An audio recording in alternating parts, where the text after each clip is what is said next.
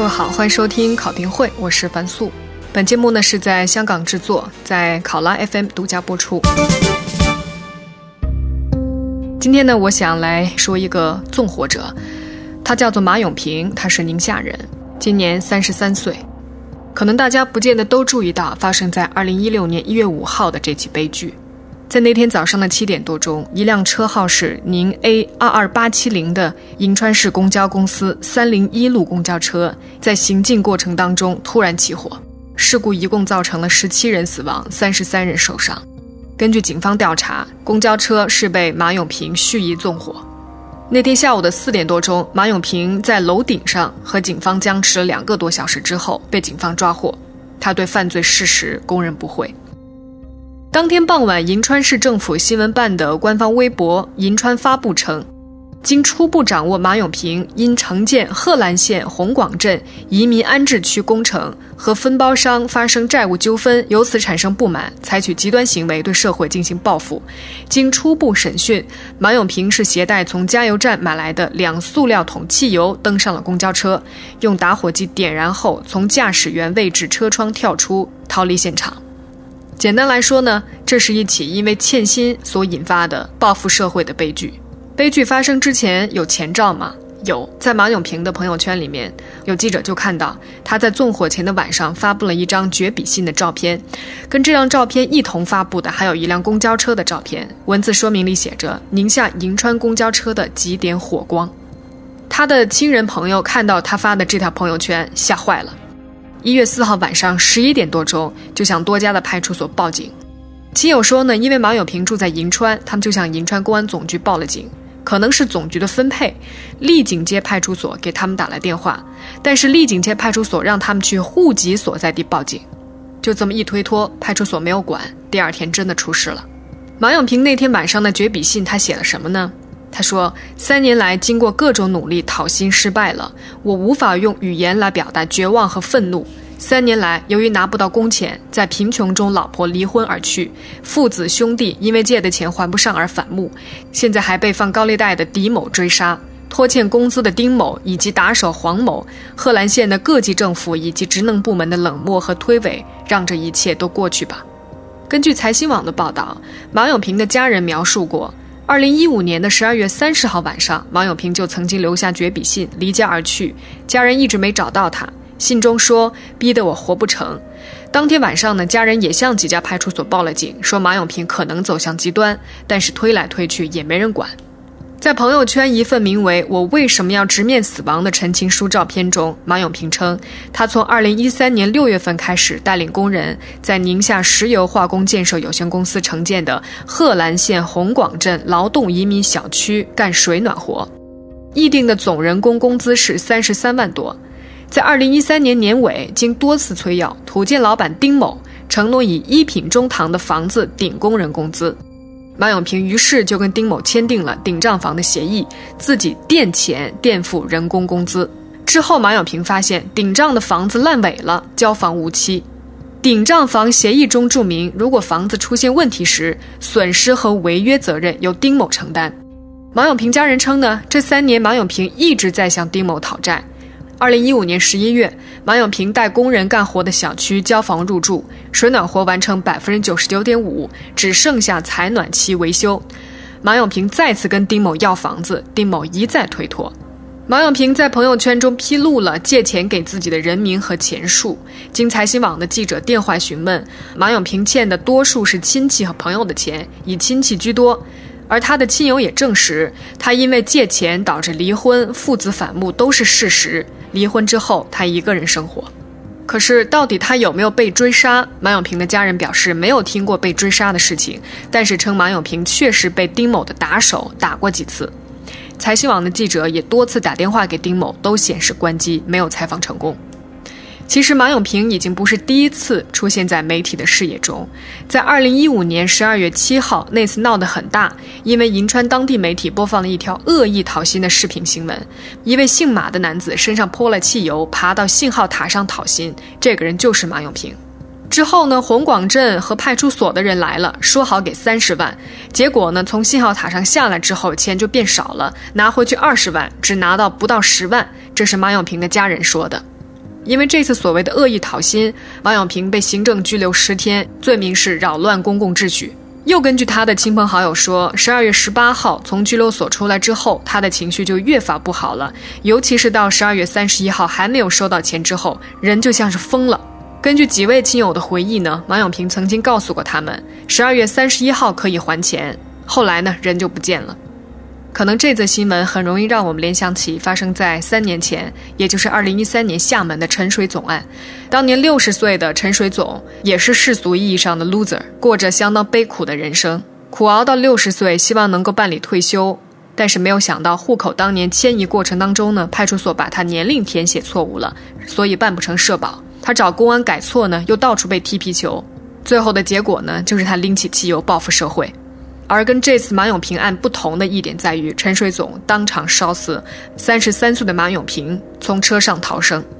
怎么样来看待又一起弱者挥刀向弱者的极端的案例？今天呢，我想跟公众号旧闻评论的创始人宋志彪先生聊一聊。他过去是南方都市报的评论员，想听他谈一谈在这则新闻当中他看到的事实和舆情。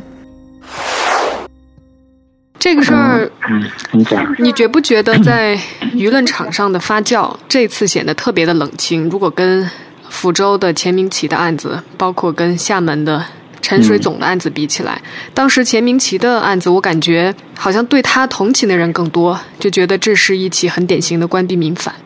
到了那个厦门那个案子，我印象当中，我今天翻了一下当时那个徐大内的媒体札记，我就发现批评他的人是多数的，就是说你不管是以什么样的理由，你都不能去滥杀无辜，这是相当于相当于是针对平民的一种恐怖主义的行为。那这次到了马永平，我发现基本上很少讨论这个事儿了。你在舆论场上。你是看不到有什么很显要的位置是留给这个话题的，在朋友圈里，我基本上没有看到谁在刷这个事儿，反倒都在聊朝鲜啊，都在聊股市啊什么的。这个事情可能还在于，就是说从呃江西那个钱明启，然后到陈水总，然后再到这个马丽萍，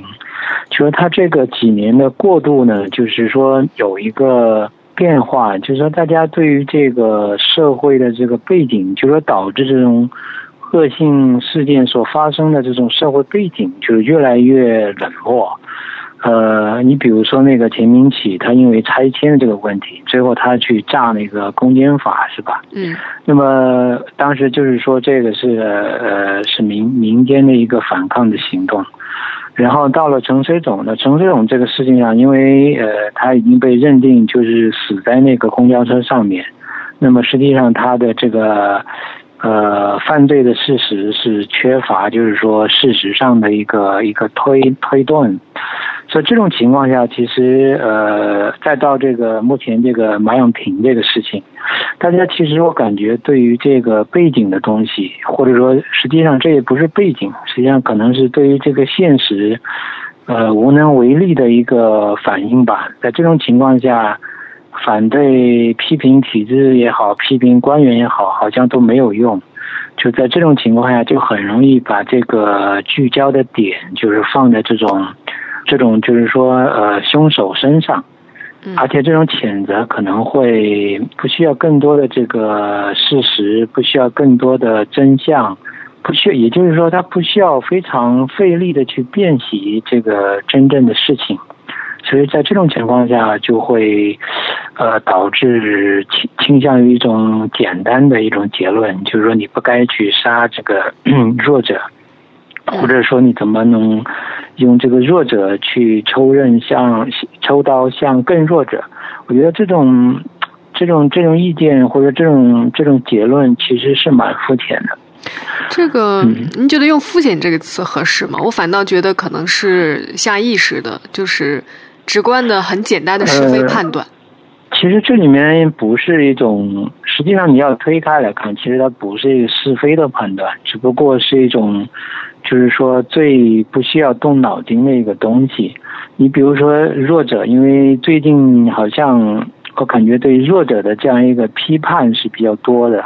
你比如说，如果有有人是要上访啊，要阐述啊、传送啊，或者说。呃，像唐慧那样就会被批评为，就是说，呃，弱者有在使用他们的这个武器，包括在马永平这个事件当中，呃，马永平也会批判说，马永平你是弱者，你就不应不应该再去杀更弱的人。就这种话好像听起来其实有道理，但是实际上你如果具体到每一个案子、每一个事实当中，其实就经不住推敲的。你比如说那个马永平，实际上在实施这个纵火之前，他留下那个两封绝笔信，他家人是报警的。报警的时候呢，但是向银川报警，因为他说要在银川制造这个事件。然后家人向银川去报警，但是银川的公安派出所说你你应该去回那个户籍所在地报警。就这个事情实际上是被财新他呃披露出来了，但是很快这个报道在网上也被四零四强调了。嗯，所以说你就会发现，实际上就马永平这个银川的这个案子来说，那十七个人其实是。不必死掉的。那如果就是说对马永平采取一些呃呃措施什么的，但是你会发现，这里面到底是弱者马永平导致这十七人死呃死掉，还是说这个有关方面的不作为，一种冷漠的态度去导致的这个人死掉？其实这里面它不是一个弱者跟弱者之间的关系。就是讨论者很容易，就是说把那种强者、那种强者的这个一个无法改变的强者给忽略掉，这个关键的因素去忽略掉，然后把呃焦点就集中在这个弱者的身上。我觉得这是一个一个失焦的一个行为。嗯嗯，但是我估计还是很多人会跟您持不一样的意见，他们可能觉得，嗯，这不是一个。递进的关系，就是可能是一个，嗯，临界点，就是你到底有没有充分的理由，因为你自己遭遇很不顺意的人生，因为你你求助无门，所以就会成为你去伤害其他跟这个事情毫无关联的人的一个一个理由。当然，我们看到他这次新闻媒体报道的事实，其实也。我觉得相比当年陈水陈水总那个案子来说，他是细节其实要多一些的，因为毕竟陈水总可能之前他最后那一炸的时候才出现在媒体面前嘛。但是像这次马永平，他其实之前也上过当地的一些媒体，其实当时已经他被已经被贴上标签，就是恶意讨薪的人。会不会跟这个之前的他的那种被？标签化的形象也是有关系的，就导致现在他在某一些的舆论场上受到的呃一些评价。呃，实际上这个不只是对马永平一个人的标签化，实际上也在于就是说对他的那种农民工讨薪的这种行为，甚至就是说对于。呃，以呃其他的行为，比如说广州这种跳桥的行为，来达到这个自己的这种上诉请求的这样一种行为的那类人的一个标签，甚至你可以推而广之的说的话，他可以呃可以称之为就是除了自己之外所有人的标签，就这种情况下贴标签这个事情呢，已经怎么说，已经是非常普遍的。呃，这个还是我刚才讲的，就是说大家的辨析的这样一个所依据的这个材料越来越稀少，就然后在这种状况下，你贴标签可能是最省事的一个事情，而且这种社交媒体的一种舆论场合当中，呃，贴标签的这样一个事情就是很自然的，就是非常呃下意识的一种举动，所以说在这种情况下，你像马永平。呃，马永平他十二月初的时候，他也有过这种讨薪的一个行为。嗯，但是他讨薪的时候，当时要求的是三十万，最后给了他十万块钱，然后把他骗下来。那么后来，然后又把他定义为恶意讨薪。然后我就觉得他的工程欠款实际上是政府的一个发包的工程。那么这个发包工程里面有一些什么问题？那么这个呃呃，对于他采取这种呃行政的讨薪的这个这个阻力，到底是是来自哪里？就是会不会有一些这个官商勾结的一些事情？就这里面其实有很多真相去可以讨，可以去去追究的。嗯，但是在现在的这种呃状况之下是没有办法去呈现出来。那么也就是说，对于这种非常典型的恶性的这种案件的话。没法展开去讨论，那么实际上你获得的这种经验也好，教训也好，其实就是很残缺的。那么你你想，你如果你可以这次你可以把马永平去呃去去认为是他的凶手，是可以阻止他，反正他将将来肯定会受到很严厉的惩罚。那么会不会就是说马永平就呃这种类似的这种案件就不会出现呢？如果这种案件不会出现的话，那怎么解释？就是从田明奇之后，又有陈水总，陈水总之后又有这个马永平，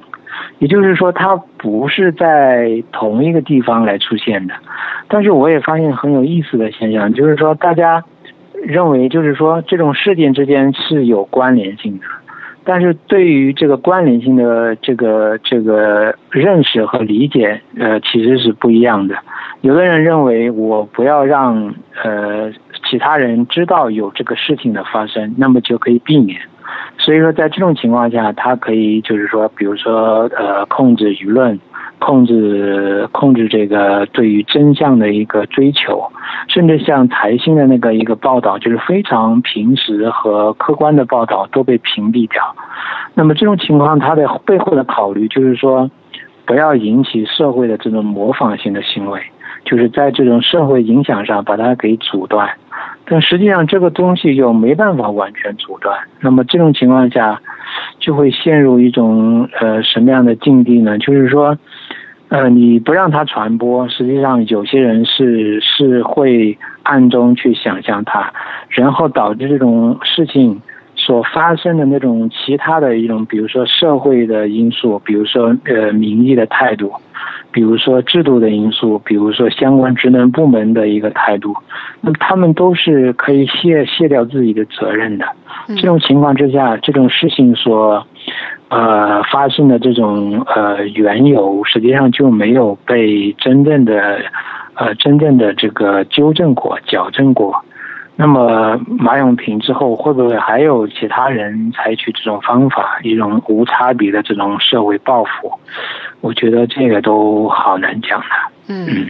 所以这个屏蔽我。刚开始看的时候，我也觉得非常奇怪，就包括您发在《巨文评论》的那篇文章，也也是很快被举报看不到了。我感觉就是这个，它就像您说的，它非常的客观平实，它也没有任何的煽动性的。到底是一种什么样的逻辑？如果发生在五年前或者十年前，我觉得在新闻环境不是像今天这般糟糕和寒冷的时候，应该就不会出现，对不对？所以，因为整个环境在变，这个整个环境在变，肯定是这个环境的变化，它真的像是弱者，其实是没有办法去去主导这个东西的。但是弱者会主会影响，但是有权力的一种人群或者说部门的话，他是是在进行某种调控的。比如说像那个广西那种呃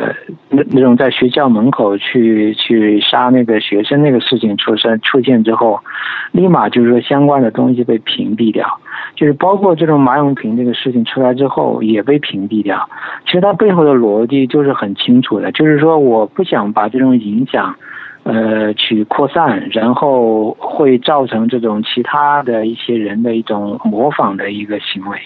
这种这种逻辑的话，或者说这种呃治理的一种一种思路的话，呃，在某种情况下是是有道理的，但是在现在情况下，它因为不能辅助于，比如说这个事实究竟是什么呀，这个原因究竟是什么东西呀，那么最后他所控制的控制所导致的这个结果反而是相反的，因为你不知道这个人杀人的目的是什么，只知道他杀了人。只知道他呃杀了无辜的人，那么后来人他会觉得，呃，第一个就是说你的这种这种控制是不可能是完全是没有一丝消息出来的，这是这是前提，所以说这个消息出来之后，你即使在控制它，但是还有人会接收到，所以说所以说你的你的管控，舆论的管控实际上是无效的。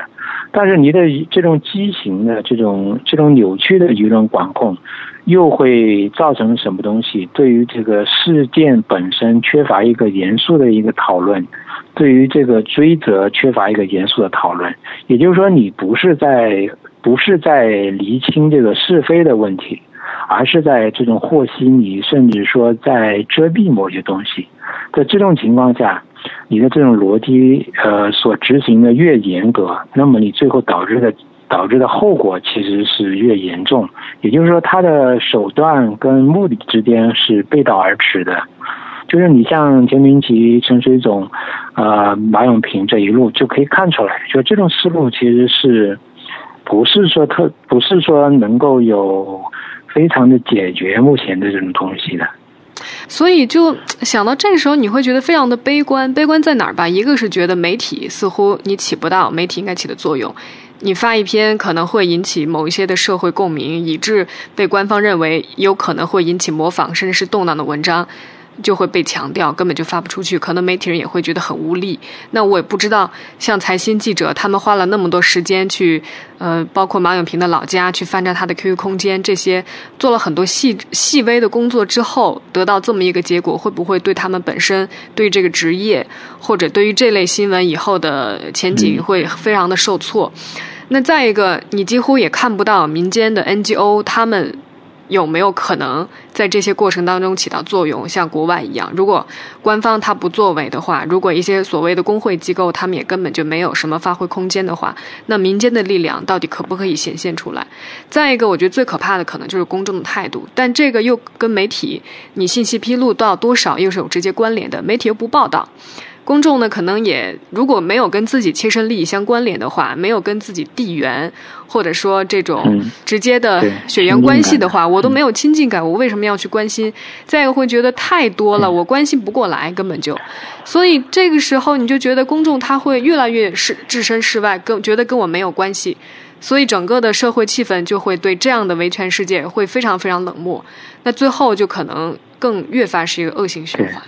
他这个公众，像在这个事件当中，我觉得呃，大众媒体的这样一个责任其实很很关键。但是现在媒体对于这种呃情况的一个贡献是越来越越越来越小。你比如说像马永平一开始就被定义为媒体定义为这种恶意恶意讨薪，那难道就是说还有善意讨薪吗？是吧？这个就是就是媒体的一个一个偏见的问题。就是，而且就是因为现在这种媒体的一个恶恶性的状况，就是越来越越来越倾向于隐藏自己的观点，越来越不敢呃报道事件的一个真相。那么他们实际上就成为一种某种情况下，我觉得成为一种呃帮凶的一个东西。呃，因为他对事实的一个发掘，实际上是很。是很很力量是非常弱的，而且没有这种意愿去做。另外，像刚像你刚才说的，就是说大家越来越呃置身事外，但是你发现置身事外的同时，呃，因为你置身事外，你越来越孤立。但是你呃社交媒体的一个状况之下，好像人人都可以发声。那么你既然置身事外，又要对这个远远处的事情发声。然后又得不到媒体所供应的这种比较扎实的这种事实和材料，在这种情况下，你只能是重复一些偏见，比如说弱者他就不应该有道德优势，弱者可能就不应该呃怎么怎么着，就是他这个他的个人的孤立化跟这个呃公共发言当中的这种肤浅化，我觉得就是相互强化的。就在这种情况下，马永平不会得到任何的同情。但是反过来讲，你谴责马永平的话，又没有触及到这个事情的一个根本。所以在这种状况之下，就反复的循环，大家都呃，大家实际上逐渐的就是丧失这种是非感。这个其实是蛮可怕的一个事情。当然，这种是非感有大是非，有大是大非，有小是小非，对吧？大是大非，你当然是说，你不应该去去伤害这个无辜的人，这个放之四海是是皆准的。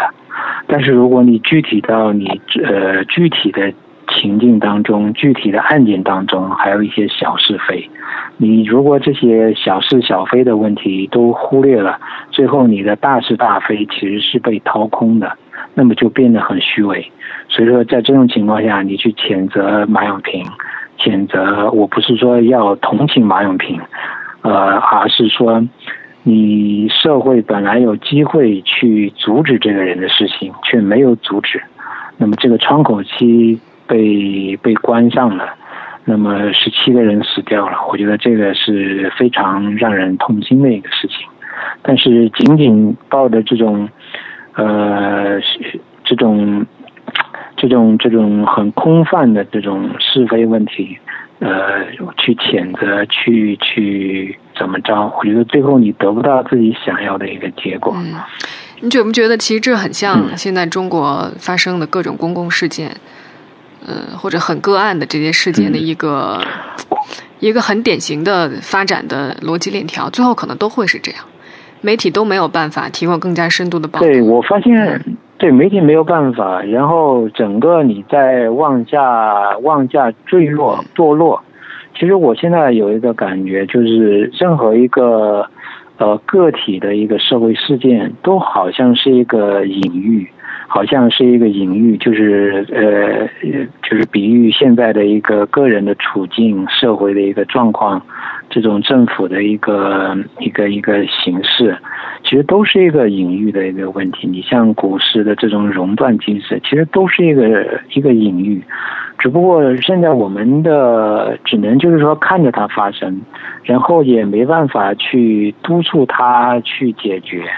所以说就是处于一个非常孤立的一个状况吧。所以说形势，我觉得会越来越糟糕的这样一个状况。嗯。全是隐喻，全是隐喻。对，你像马永平这个事情，你说也是一个隐喻。其实他所所牵涉到的，你比如说马永平所代表的，或者说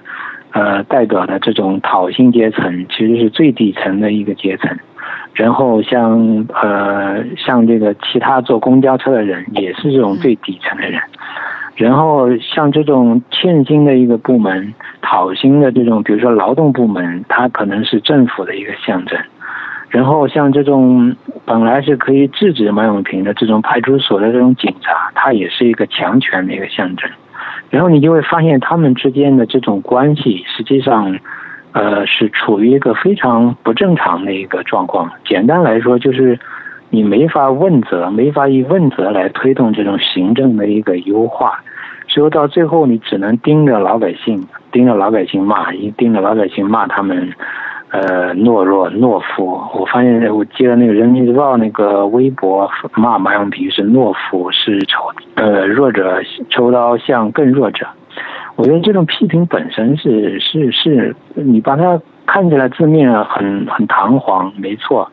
引用的是鲁迅的话。但实际上，它背后更大的一些东西，其实也不叫做背景，实际上就是是一种现实的东西，它没有被触及到。那么你只说一个很小的部分，实际上就是失焦了。就是我们看的每一个每一件社会事件，然后讨论一到讨论的阶段，我就发现就会失焦，就会失焦，就会转到别的方面去，或是然后你没办法去去凝聚某种。呃，某种这种东西，然后长期的呃下来的话，就是说你全是崩，全是一盘散沙的东西，你没办法用制度化的东西，或者说用一种真的是一种牢靠的一种大是大非的问题，一种道德的东西，去凝聚这种这种细微的细小的一些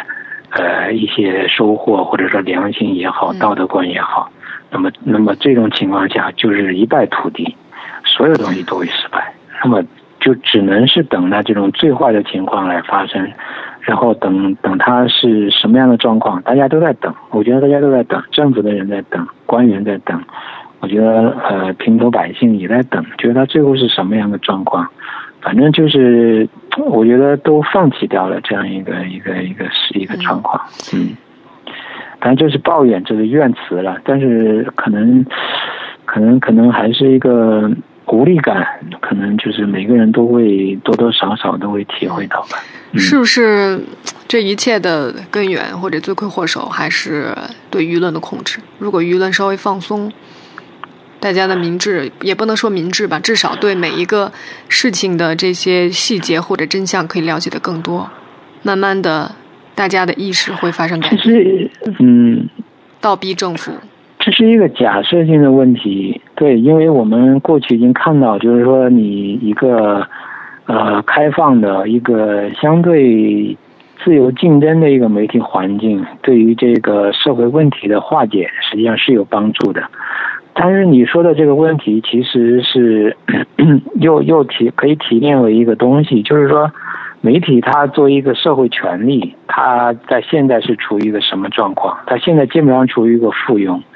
那么，如果媒体的话能够好起来，那么它最最造成一个最关键的一个后果就是说，它能够对政府进行督促。那么这个言下之意，也就是说能够导致一个问责型政府的一个产生，就是你这个政府做错什么事情，那么你。呃，媒体可以代表社会公众来进行呃监督和矫正，但是现在的情况你会发现，其实媒体已经丧失了这样一个功能了。实际上不是，而且这种问责型政府的话，在这几年的话，呃，消消退的特别快，已经没有办法去问责了。